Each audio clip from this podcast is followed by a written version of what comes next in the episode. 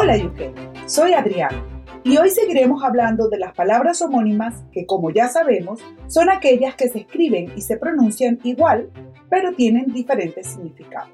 Por ejemplo, vale. Este cuadro vale 100 libras. Aquí nos estamos refiriendo al costo del objeto.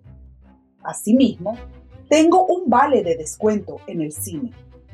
Aquí nos estamos refiriendo al descuento que se nos otorgó. Por otra parte, vale también se usa en algunos países de Latinoamérica y en España como afirmación, al igual que ok. Por ejemplo, ¿te gustaría salir conmigo esta noche? Vale, nos vemos a las 9. Así que ya saben, dependiendo de cómo se usa esta palabra, vale para una cosa o la otra. Y con esta me despido. Hasta la próxima. ¡Chao!